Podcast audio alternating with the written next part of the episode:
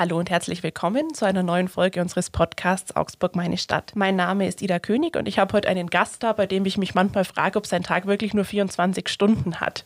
Weil wenn man auf die Homepage seiner Firma schaut, dann sieht man da eine ganze Fülle an verschiedenen Unternehmen. Nebenher ist er noch ehrenamtlich aktiv. Herzlich willkommen, Christoph Steinle. Hallo und guten Morgen. Die Firma, von der ich gesprochen habe, das ist Spin und Gin. Wem die jetzt nichts sagt, der kennt wahrscheinlich August Gin. Das ist so eine Firma, die damit dazugehört.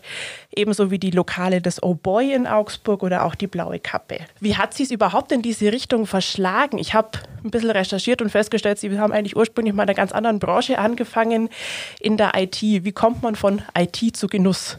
Ja, also es war schon immer, sage ich mal, ein ambitioniertes Hobby. Ähm, mein Bruder hat es zum Beispiel von Anfang an in die Richtung verschlagen. Der ist äh, schon direkt nach dem Studium, mit, nach seinem 18. Lebensjahr aus Augsburg weggezogen nach Wien und hat mit seiner Lebenspartnerin dort eine Firma aufgebaut, die sich um die Beratung, Architektur und verschiedene Sachen gleich besonders im Bereich Gastronomie ähm, ja, engagiert und äh, ja, da habe ich damals auch ein bisschen mitgeholfen, mal so als äh, ein, zwei Monate war ich öfter in Wien und da habe ich natürlich da schon auch ein bisschen Lunte gerochen. Ähm, und äh, ja, war natürlich immer ganz viel persönliches Interesse so Food, Bar und solche Sachen. Und irgendwann ist dann die Entscheidung gefallen, doch mal in die Richtung was zu probieren, ein bisschen ambitionierter. Und das allererste Projekt davon war natürlich August Gin, woraus alles andere auch entstanden ist.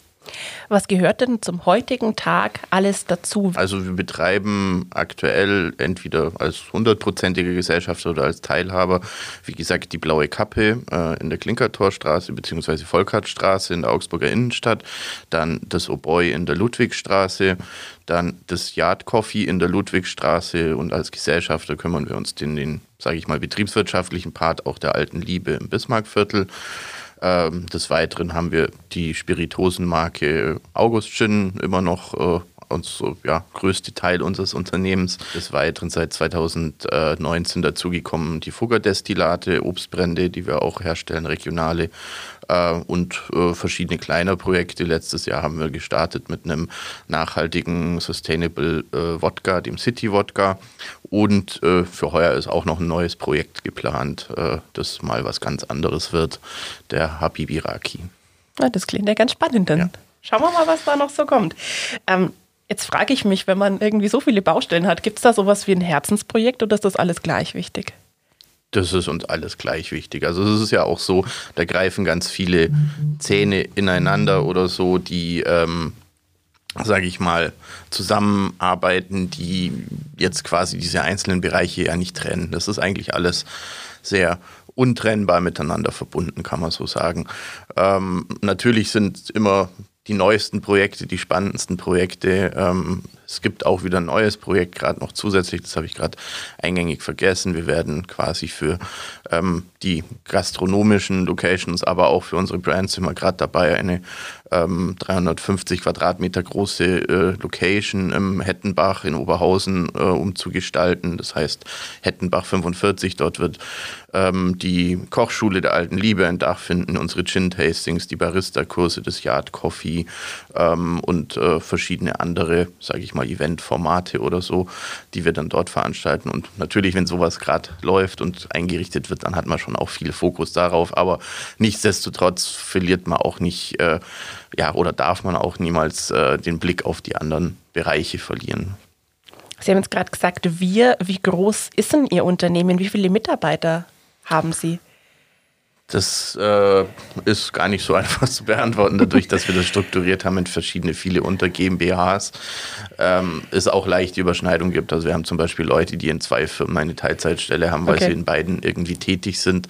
Ich kann es jetzt auch gar nicht so genau beziffern. Es ist natürlich so, wir haben einen sehr großen Part Gastronomie. Wir hatten mal vor Beginn der Corona-Krise mit Aushilfen, also da gehören jetzt auch Minijobber dazu, studentische Aushilfen oder so, war so unser Höchststand mal bei ungefähr 110 Personen.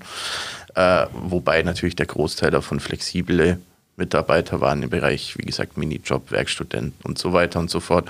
Feste Mitarbeiter, ähm, Vollzeit sind wir, glaube ich, gerade so runtergeschrumpft auf 20. Okay. Das war mal deutlich mehr. Wie gesagt, das sind ja sehr viele Bereiche weggefallen, die personalintensiv sind. Wir brauchen ja keinerlei Service mehr gerade. Wir haben keine Events. Äh, wir haben ja auch mit Ihnen, mit der Pressedruck, viele Events gemacht. Da natürlich ist auch viel Personal eingespannt. Wenn jetzt sowas wie ein Presseball ist, dann haben wir dort 15, 16 Mitarbeiter, die mit Aufbau, Betrieb und Abbau von so einer Ginbar beschäftigt sind. Das findet ja alles schon seit geraumer Zeit nicht mehr statt. Jetzt sind wir eigentlich schon mittendrin im Thema. Ja, seit einem Jahr ist die Gastronomie ja ganz massiv auch von der Corona-Krise betroffen. Wie war denn für Sie dieses letzte Jahr und wo waren so die ja, massivsten Einschnitte? Ja, es ist auf jeden Fall ähm, turbulent gewesen und ähm, sage ich mal so, wenn, wenn man noch keine Perspektive hat und diese Krise auf einen zukommt, wir als Startup, wir haben wie gesagt äh, mit dem Gin vor genau fünf Jahren angefangen und die ersten Gastronomien, die jetzt noch existieren, sind ja so vor drei, vier Jahren dazugekommen und dann Step, by Step jedes Jahr noch eine eröffnet. Ähm, hat man keine großartigen Rücklagen. Dafür ist eigentlich jedes Wochenende wichtig und dann muss man auf einmal zusperren. Dann ja, hat man am Anfang so eine Perspektive, sagt so, ja, zwei Wochen und dann geht es wieder los und so weiter. Und dann kommen natürlich schon Existenzängste auf, weil man natürlich viele laufende Zahlungen hat. Ähm, und einen riesigen Kostenblock und man wirklich im ersten Moment nicht weiß, wie es weitergeht. Natürlich haben dann man sich recht schnell wieder aufgerappelt. Man hat, äh, na klar, alle staatlichen Hilfen und Möglichkeiten in Anspruch genommen. Damit geht es dann auch irgendwie weiter, hat Konzepte entwickelt. Wir haben sehr schnell umgeschalten auf Takeaway-Geschäft zum Beispiel in vielen Standorten, obwohl es am Anfang alles andere als kostendeckend war, weil das natürlich auch braucht, bis die Leute sich, sage ich mal, an diesen Modus gewöhnen und ja, da ist sehr anstrengend, auch für einen persönlich, weil da muss man natürlich wieder ähm, voll rein, da bricht auch viel Personal weg. Ich meine, die sind logischerweise muss man als allererstes schauen, dass man seine Kosten massiv in den Griff bekommt, was für uns bedeutet hat, für die gastronomischen Zweig quasi, dass ja alle Mitarbeiter sofort in Kurzarbeit mussten. Damit stehen natürlich die Mitarbeiter auch nicht zur Verfügung. Und wenn man dann ähm, ein Food-Konzept oder ein Delivery-Konzept ausdenkt und umsetzen will, dann steht man halt auch wieder selber in der Küche, was natürlich super Spaß macht, weil, wie gesagt, ähm, mit der Unternehmensgröße kommt es dann manchmal schon dazu, dass man wieder da ist, wo man vielleicht vor dem war, dass man wieder sehr viel im Büro ist, obwohl man das gar nicht so gern machen würde, aber man weiß halt, dass es notwendig ist, man es muss. Ähm, aber ähm, ja, ist schon eine Herausforderung und es gibt einem natürlich schon enorm äh, schlaflose Nächte, wenn man nicht weiß, wie man jetzt die Gehälter bezahlen soll oder wie es überhaupt allgemein weitergehen soll. Mittlerweile hat man natürlich einen gewissen Modus gefunden. Wir haben sehr kulante Verpächter, mit denen man sich einigen konnte und kann dann sagen, okay, bis dato haben werden alle Betriebe und alle Betriebsteile überleben, aber wir werden, was natürlich auch nicht so schön ist, viele Jahre jetzt wieder dem hinterherarbeiten müssen. Also das wirft so unseren internen Businessplan schon um einiges zurück, weil ich meine, es gibt teilweise ja jetzt immer noch keine Perspektiven oder so, wie es weitergeht. Und diese, sage ich mal, Takeaway-Lösungen und verschiedenen Sachen, die wir machen, Menüs am Wochenende zu mitnehmen, das ist ja alles nur ein, sage ich mal, Notbetrieb. Und äh, ja, das hilft uns zu überleben, aber halt auch nicht mehr. Kommt man da irgendwann an einen Punkt, dass man so frustriert ist, dass man auch vielleicht mal diese grundsätzliche Entscheidung bereut, in die Selbstständigkeit gegangen zu sein? Oder war es dann doch nie so weit? So weit war es nie. Ähm, das macht schon zu sehr Spaß. Allerdings treibt es einen schon oft an die Grenzen so der eigenen Kraft, sage ich mal. Gerade wenn sowas kommt, wenn man ist es ja nicht so, dass das davor ruhig war, sondern man hat halt wirklich fünf Jahre in, in den Aufbau dieses Ganzen, wirklich jede äh, Stunde, jede Sekunde investiert und dann ist es ja nicht so, davor schon nie Urlaub gemacht und was weiß ich. Und das gerade dadurch ist man natürlich nochmal besonders gefordert und dann kommt man schon an die Grenzen der Kraft oder so. Und dann bin ich im äh, Dezember auch noch Vater geworden. Dann ist es schon, schon. Dankeschön. Das ist dann äh, persönlich alles sehr positiv, aber es ist natürlich schon ja, sehr kräftezehrend, zumal, ähm, sage ich mal, vor Corona hat man da Gas geben können, hat viel die ganze Woche auch zum Beispiel aufs Wochenende hingearbeitet, wenn Events waren und solche Sachen, hat dann halt so instant einen Erfolg gesehen und jetzt muss man halt einfach kämpfen, allein nur um zu überleben. Also es ist jetzt nicht so, dass man dadurch irgendwas erwirtschaftet oder, oder irgendwie äh, was macht, um, um nach vorne zu gehen und das ist dann vielleicht schon manchmal frustrierend. Wie schafft man es dann, dass man sich dann trotzdem aufrafft, dass man weitermacht und eben immer wieder neue Ideen hat? Was ist da was für Sie, was Sie da irgendwie aus diesem Loch auch wieder rauszieht? Ach, das sind viel äh, Freunde, Bekannte, das ist äh, die gute, sage ich mal, Zusammenarbeit hier in der Community in Augsburg von allen anderen, äh, ich würde jetzt nicht sagen Mitbewerber, sondern ja, es sind auch viele Freunde davon, indem wir uns gegenseitig unterstützen. Das hat man schon auch besonders gemerkt in der jetzigen Krise oder so, wie gut wir eigentlich alle zusammenarbeiten und uns ergänzen. Das bringt einen auf neue Ideen und gibt einem auch wieder Hoffnung.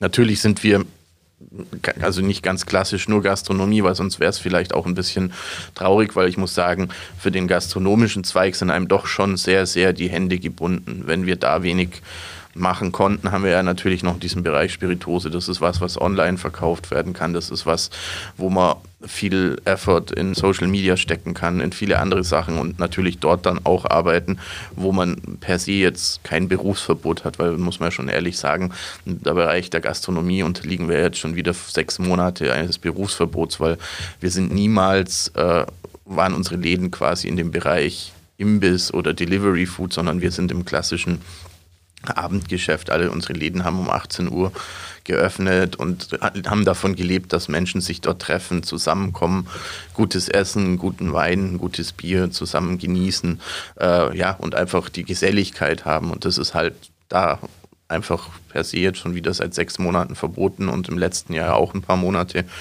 Und da sind einem halt ganz einfach die Hände gebunden. Da kann man sich auf den Kopf stellen und probieren, was man will und schön machen, aber es geht nicht gerade. Es ist einfach wirklich Berufsverbot und sage ich mal, noch härter trifft es natürlich irgendwelche Kollegen, die vielleicht sogar im Veranstaltungsbranche oder im, in der Clubkultur unterwegs sind. Die dürfen, wie gesagt, schon seit über einem Jahr nicht öffnen ohne Perspektive. Sie sind ja auch Mitglied der Club- und Kulturkommission in Augsburg ähm, und haben natürlich dann dadurch wahrscheinlich auch sehr gute Kontakte zu anderen Wirten, ähm, Veranstaltern. Ähm, jetzt frage ich mich natürlich schon, gerade Clubs, Bars, die jetzt überhaupt keine Chance haben, irgendwie auch irgendwas zu liefern.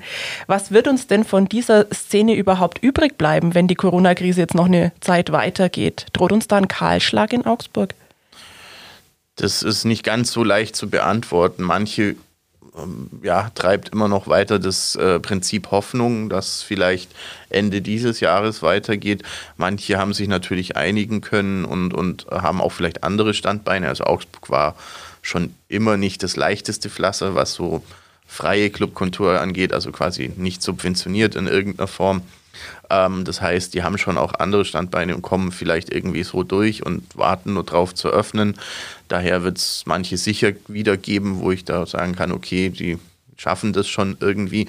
Und bei manchen ist es einfach nicht so sichtbar. Und wir müssen auch sagen, auch aus dem äh, View der Club- und Kulturkommission, dass wir manche Leute einfach gerade äh, gar nicht zu greifen kriegen, die bei uns Mitglieder sind, weil die wirklich jetzt ums Überleben kämpfen und in anderen Jobs arbeiten, nicht mehr die Zeit haben oder so, sich bei unseren äh, monatlichen Treffen auch irgendwie digital zuzuschalten. Ähm, und äh, ja, es wird definitiv äh, einige erwischen und es wird auch gerade was die freie Szene angeht oder so, da ja, eine Verminderung von, von, von Spielflächen und auch von Clubs definitiv geben, die äh, garantiert nicht mehr aufsperren, weil man sich halt auch mit einem Vermieter nicht einigen konnte. Man kann nicht einfach zwei Jahre lang Pacht nachzahlen. Es äh, macht wirtschaftlich keinen Sinn und deswegen kann es gut sein, wenn ähm, quasi ein Öffnungsszenario entworfen wird, dass manche dann final halt die Entscheidung treffen müssen. Es hat sich jetzt dieser und dieser Schuldenberg irgendwie aufgetürmt und das ist nicht schaffbar. Ähm, man setzt sich zusammen mit jemandem, kann sich vielleicht nicht einigen und dann die Entscheidung erst fällt, dass man nicht mehr aufmacht. Aber es wird eine nachhaltige negative Auswirkungen, glaube ich, haben auf die Kulturlandschaft, weil viele Leute natürlich ähm, ja auch, auch weggebrochen sind. Also da hängt ja ganz viel Bereich dran, ob das jetzt der Tontechniker ist, ob das äh, verschiedene andere Gewerke sind, die ja doch irgendwie an dieser Kultur mit dranhängen. Äh, die haben sich einfach andere Perspektiven schaffen müssen, weil man kann halt einfach keine eineinhalb Jahre ohne irgendwas überleben. Und die Perspektive aktuell ist ja, dass es noch länger dauert. Also das geht, wir sprechen hier dann für manche Leute oder für, für manche Veranstalter oder so, gerade die im Bereich vielleicht unterwegs sind, die sagen, wir machen größere Veranstaltungen, äh, ist mir ja noch nicht mal sicher, ob nächstes Jahr überhaupt noch eine Perspektive besteht. Das heißt, auf einmal drei Jahre lang äh, komplett kein Geschäft zu haben, das kann sich keiner erlauben. Das heißt, die schaffen sich natürlich auch andere Perspektiven und können dann auch nicht von heute auf morgen wieder umschalten und da werden nachhaltig viele Sachen kaputt gehen, ja. Mein Eindruck die letzten Jahre war, dass so dieses äh, Weggehen irgendwie auch so ein bisschen, dass es sich verlagert hat. Also dass so dieser klassische Disco- oder Clubbetrieb gar nicht mehr so angesagt war. Was war denn da Ihr Eindruck und kann das vielleicht sogar sein, dass da die Menschen nach Corona so viel Nachholbedarf haben, ja, dass sowas vielleicht wieder anlaufen kann sogar? Also man konnte definitiv beobachten, gerade bei der jüngeren Generation, dass das nicht den Stellenwert hatte wie bei Generationen vorher, so quasi super, ich bin jetzt 18 und ich stürme die Clubs. Das hat man daran gemerkt, dass quasi im Nachtleben Schlangen, sage ich mal, vor Läden ungewöhnlich wurden. Viele haben es gemerkt, vielleicht, dass auch an einem Donnerstagabend oder so vielleicht die Maxstraße jetzt nicht gerade großartig überlaufen ist. Ähm, ich denke, das hat ganz viele Komponenten, die damit zusammenhängen. Eine jüngere Generation hat schon, sage ich mal, vor der Pandemie mit einer gewissen Social Distancing begonnen, glaube ich, allein durch die äh, ja doch starke Nutzung von verschiedenen sozialen Medien bis hin zu Apps wie Tinder und viele andere Sachen. Man kann im Prinzip heute sich alles von A bis Z äh, aufs Handy holen, sich außerhalb von Gastronomie und so treffen. Äh, und das, denke ich mal, ähm, haben viele in Anspruch genommen. Wir haben in Augsburg vielleicht auch so ein bisschen ein Problem, dass äh, das komplette studentische Leben ja sehr dezentral ist, anders als vielleicht in anderen äh, Hochschulstädten. Wir haben eine Uni, die ist relativ weit außerhalb von der Innenstadt. Die Wohnquartiere der Studenten wandern auch immer weiter an den Stadtrand und werden ja quasi in, sogar von der Stadt weggelegt. Das heißt, es ist ein ganz schöner ja, Aufwand, als Student in die Innenstadt zu kommen. Und das hat schon auch vorher schon dazu geführt, dass dieser Stellenwert ein bisschen zurückgegangen ist. Nichtsdestotrotz in unserem Bereich konnte man eher einen Boom erleben, indem man sagt, die Leute legen mehr Wert auf ja, gutes Essen, äh, gepflegt weggehen oder auch eher mal in die Bar gehen statt in den Club, weil man da halt sage ich mal, keinen Eintritt zahlt, aber man hat vielleicht eine höhere Qualität bei den Drinks. Ähm, genauso wie mit dem Essen. Und das, das, da gab es natürlich oder gibt es einen nachhaltigen Boom, dass die Leute halt unbedingt wieder rausgehen wollen, mit Freunden treffen, essen. Äh, aber ja, stimmt schon. Ich glaube, es wird auch nachhaltig noch sehr lang dauern, bis die Leute ähm, dieses ja, dieses Abstand halten oder so. Nicht jeder, äh, verstehe ich schon, sieht man ja auch wieder, wenn irgendwie kritisiert wird, dass die Leute zu nah aufeinander sitzen, gerade bei Jugendlichen, aber manche werden, glaube ich, noch länger äh, verängstigt sein vor engeren Locations, wo natürlich ein Nachtclub dazugehört. Da gehört einfach dazu, dass enges Gedränge ist, dass man nah aufeinander steht und das wird vielleicht viele auch noch für längere Zeit abschrecken. Was ist denn das, was Ihnen persönlich da so am meisten fehlt in der aktuellen Zeit? Ja, also ich würde einfach sagen, mir fehlt in der aktuellen Zeit so der ganz zwanglose Barbesuch, um Freunde zu treffen, dann nach Feierabend äh, eine kleine Runde zu machen und auch Kollegen zu besuchen und ähm, einfach Menschen zu treffen, die man jetzt vielleicht so direkt einfach einen Videocall vielleicht nicht gleich macht, sondern einfach in einer Stadt von, von Augsburgs Größe ähm, einfach über den Weg läuft und ein kurzes Gespräch führt ähm, und ja, einfach gute Gespräche, äh, ungezwungen in größerer Runde gesellig zusammen zu sein.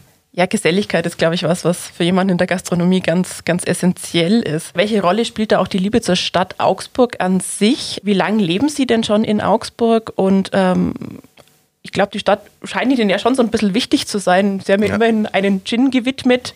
Ja. Genau. Ähm, definitiv, weil ich meine, es vielleicht mit so als, als, als Nukleus für dieses Ganze ist natürlich schon auch gewesen, dass man vielleicht nicht ganz zufrieden war mit allen Möglichkeiten, die in der Stadt so existiert haben, gastronomischer Natur und man halt auch nicht immer nur jammern will, sondern auch sagen will, okay, dann probieren wir es selber mal und machen irgendwas nach der eigenen Vorstellung, wo, sage ich mal, den eigenen Qualitätsansprüchen genügt oder auch einfach nur eine eigene Idee verfolgt, wie sowas sein könnte. Ähm, und das finde ich, da muss einem die Stadt schon wichtig sein, weil ich meine, wenn man die Stadt nicht liebt und nicht irgendwie ins Herz geschlossen hat oder so, dann kann man ja nicht den dort ansässigen Bürgern irgendwie was Gutes tun. Denn ähm, ja, es ist, geht ja da an einen, sage ich mal, einen ganz grundsätzlichen Dienstleistungsgedanken, jemanden einen schönen Abend zu bereiten oder so mit Essen, einer Stimmung, mit vielleicht einer Veranstaltung oder sowas. Das ist ja immer so die Grund, Grundbewegung und das ist das, was uns ja die Befriedigung gibt, hauptsächlich. Natürlich verdienen wir Geld damit und müssen unsere Mitarbeiter bezahlen und, und müssen auch selbst irgendwie unser Auskommen damit machen, aber das ist das, was einen Haupt- oder mich hauptsächlich in diese Branche gedrängt hat, ist nur schon diese unmittelbare Befriedigung, wenn eine Veranstaltung gut war und man wird dafür gelobt. Und das geht halt sehr unmittelbar. In meinem alten Beruf, wo man langwierige IT-Projekte hat oder so, war das nicht immer so mittelbar. Im Prinzip hat man nur Bescheid bekommen, wenn irgendwas richtig schief gegangen ist und dann war ähm, Alarm und dann äh, musste man äh, dort äh, mehrere Meetings abhalten und was weiß ich. Aber wenn jetzt irgendwelche Projekte äh, im Bereich dieser Mittelwehr umgesetzt waren, dann lief das einfach. Das interessiert keinen mehr. Und das funktioniert einfach und das ist manchmal natürlich schon so, nach jahrelanger Arbeit, vielleicht fehlt da so ein bisschen die Befriedigung, ja. Jetzt sind die Augsburger ja nicht unbedingt immer so bekannt dafür, dass sie sehr überschwänglich mit Lob umgehen. Ähm, ist das aber schon was, was Sie dann auch erfahren, was ich jetzt hier so raushöre? Also sind die Augsburger dann schon auch so, dass sie mal sagen, hat mir richtig gut gefallen? Ja, ja, klar. Also das ist so, wir haben das ja jetzt, das merkt man ja dann besonders in so einer Krise wie in der jetzigen Zeit, in dem, dass wenn man Takeaway-Angebote macht oder über, über Gutscheinverkäufe oder halt einfach ja, Support von seinen Stammkunden braucht äh, und da überschwänglich quasi auch überhäuft wird und, und die äh, einen unterstützen, indem sie immer bestellen und immer da sind und auch nette Mails schreiben und haltet durch und was weiß ich. Ähm, das ist auf jeden Fall da. Und ich glaube, die Mentalität der Augsburger hat sich ja schon auch deutlich geändert. Man kann ja auch so sagen, wir sind ja auch eine Stadt, die einen enormen Zuzug hat, also den richtigen Augsburger. Ich meine, ich bin ja auch so ein Beispiel, bin jetzt kein gebürtiger Augsburger, bin erst seit meinem zwölften Lebensjahr hier. Das gibt es ja auch immer weniger, so wie es den echten Münchner ja kaum gibt. Leute, ähm, ja, ändern ja ihre Städte heute ein bisschen anders als früher. Viele sind durch Studium vielleicht hier pappen geblieben, sind deswegen auch nicht äh, original Augsburger und daher denke ich mal, hat sich die Mentalität schon auch ein wenig geändert. Also dieses Klischee Jahren. vom mutzigen Augsburger hat sich schon so nee, ein bisschen überholt. Es gibt die Sekunden definitiv, das soll man jetzt auch nicht in Abrede stellen, dass äh, wenn jemand sich mal irgendwie verirrt und die Konzepte nicht ganz verstanden hat, der das dann auch nicht so gut findet, das ist klar. Ähm, aber das gibt es eigentlich in jeder Region oder so. Ähm, und der Augsburger kann schon ja, motzig sein. Es ist jetzt auch nicht so, dass man natürlich, wenn man jetzt irgendwas sehr Überschwängliches hier macht, die sofort auch aufspringen. Also sage ich mal sehr, sehr hochtrabende Konzepte oder so würde ich in Augsburg jetzt nicht gerade umsetzen. Das äh, ist, wird manchmal nicht so ganz verstanden. Allerdings, wenn man sich das Vertrauen erarbeitet hat und wenn man lange gute Arbeit abliefert oder so, dann hat man natürlich auch eine sehr, sehr treue Fangemeinde. Ähm, Sie haben es vorher angesprochen, manchmal eben waren Sie nicht so ganz zufrieden mit dem Angebot in Augsburg. Was ähnliches habe ich entdeckt auch in einem kleinen Video, das von Ihnen veröffentlicht worden ist. Das war zur Stadtratswahl. Da sind Sie angetreten für die Generation Augs. Mhm. Ähm, die hat jetzt einen Platz im Stadtrat. Das hat nicht ganz gereicht. Ähm, was war denn da so die Motivation, vielleicht sogar in die Politik zu gehen? Und ist das eine Option vielleicht für in fünf Jahren bei der nächsten Wahl? Ähm, ja, also wie gesagt, man kriegt natürlich, äh, je mehr man ähm, in der Stadtgesellschaft halt äh, unterwegs ist und sich ähm, engagiert, außerpolitisch, wo, wo ich Gastronomie halt so ziehe, kriegt man natürlich verschiedene ja, Knackpunkte und Reibepunkte mit, die vielleicht in gewissen äh, Verwaltungen oder in verschiedenen Bereichen, die nicht zwangsläufig nur einen direkt betreffen, vielleicht nicht ganz optimal laufen. Und ähm, mei, die Standard-Herangehensweise von vielen Leuten ist, sie jammern halt darüber. Wir bei Generation Augs hat sie halt einen großer, unter anderem auch Freundeskreis, aber auch viele Bekannte getroffen, die wir uns halt durch unsere Arbeit, manche kennen, manche so privat, ähm, die eher halt Macher sind, sage ich mal so. Die sagen, okay, wir können zwar jetzt die ganze Zeit jammern und könnten uns hier zusammensetzen und über dies und jenes aufreden, oder wir probieren das mal. Und dann heißt relativ kurzfristig, ähm, zwei Monate, drei Monate vor der Wahl eigentlich erst final die Entscheidung gefallen, dass wir überhaupt antreten. haben dann mit minimalsten Mitteln und Eigen, Eigeninitiative quasi den Wahlkampf mitgemacht und finde, haben natürlich hätten wir uns auch mehr erhofft, aber ich finde, als, als äh, wir haben einen unserer Mitglieder und unseren Vorstand, den Raphael Brandmiller, in den Stadtrat gehievt und nicht nur das, er ist Bündnispartner äh, mit CSU und den Grünen. Wir sind quasi damit mit, als Mini-Partner an der Stadtregierung beteiligt und haben schon auch gewisse Einflussnahme oder Möglichkeiten, äh, Entscheidungen mit anzustoßen. Natürlich in, in Kooperation. Also ein Einzelkämpfer oder so haben wir jetzt nicht die Möglichkeit, dort irgendwie großartig was durchzudrücken, wofür die anderen dagegen sind. Aber wir haben äh, innerhalb kürzester Zeit geschafft, jemanden zu haben und auch äh, quasi unsere Projekte wirklich an oberster Stelle zu platzieren und einzubringen. Und das sehe ich als sehr großen Erfolg. Ähm, wir, es geht eigentlich niemanden von uns darum, irgendwie persönlich jetzt, wir sind da, sondern wir arbeiten immer als Team da. Raphael schaltet sich auch ständig mit uns zusammen und wir sprechen intern auch alle Entscheidungen ab. Äh, er ist da nicht der Einzelkämpfer, sondern wir sind da, sage ich mal, ein Kollektiv und da können auch weiterhin Leute dazustoßen. Ähm, wir haben jetzt auch in der Pandemie sehr stark halt natürlich auf Digitalisierung umgestellt. Ähm, unsere wöchentlichen Treffen sind nur noch digital ähm, und greifen verschiedenste Projekte auf. Und diese politische Arbeit von Generation Augs ist eigentlich auch nur ein Teil dieses Vereins. Es gibt viele ähm, Aktionen und viele Sachen, die wir machen, die haben eigentlich mit dem Politischen an sich gar nichts zu tun. Äh, das Politische eröffnet uns eigentlich nur die Möglichkeit, vielleicht Sachen ein bisschen besser und ein bisschen prominenter zu platzieren. Aber wäre es für Sie persönlich jetzt weiterhin auch noch eine Option, in die Politik zu gehen? Ähm, müssen wir mal schauen dann in fünf Jahren.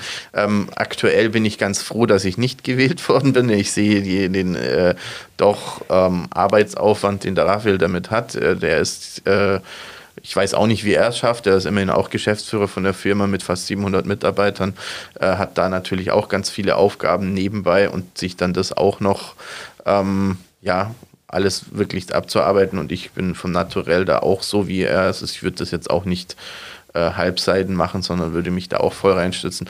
Äh, wüsste ich nicht, wie ich das heuer zum Beispiel geschafft hätte. Daher bin ich vielleicht ein bisschen vorsichtig damit, wenn natürlich in ein paar Jahren das alles in ruhigeren Fahrwassern ist. Natürlich warum nicht? Gerne natürlich. Ich liebe diese Stadt. Wir sehen, äh, wo es hakt und wollen halt da einfach verbessern. Und wir sind jetzt nicht die, die ähm, alle möglichen Sachen kritisieren wollen, sondern wir wollen halt Probleme lösen. Dann bleiben wir mal gespannt und schauen. Fünf Jahre sind eine lange Zeit, was sich in der Zeit noch tut.